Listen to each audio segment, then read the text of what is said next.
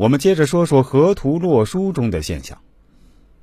同时，在《易经》中，五行的生成和生克制化与空间方位的关系十分密切。《礼记正义·月令》也说道：“天一生水位于北，第二生火位于南，天三生木位于东，第四生金位于西，天五生土在中央。”这就说明了五行自水始，火次之，木在次之，金在次之，土为最后的定位和五行生成的顺序。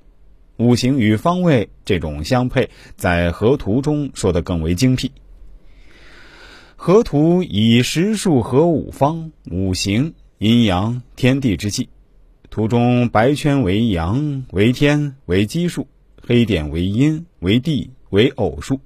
以天地和五方，以阴阳和五行，所以河图的结构特征为：一六共宗位居北，二七为朋位居南，三八为友位居东，四九同道位居西，五十相守在中央。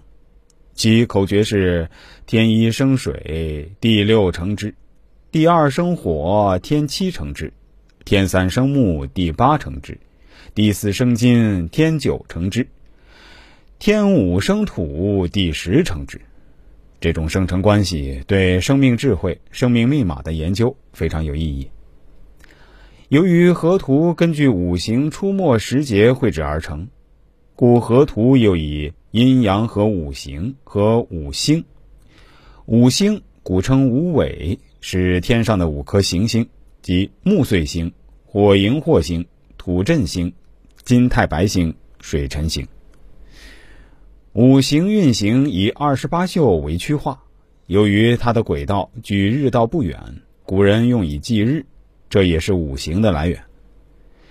在了解河图五行生成术的同时，也必然要对洛书与五行的生成术进行了解，因为这是一对孪生兄弟。洛书古称龟属，传说神龟出于洛水。龟背上洛书图像结构及口诀是：在九负一，左三右七，四二为肩，八六为足，五居中央。位于四方的白圈皆为阳数，位于四隅的黑点皆为阴数。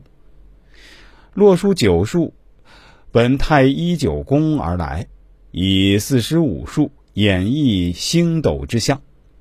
并以九宫配合八风八卦等，古人认为北极星横居北方，可以作为定位的标准。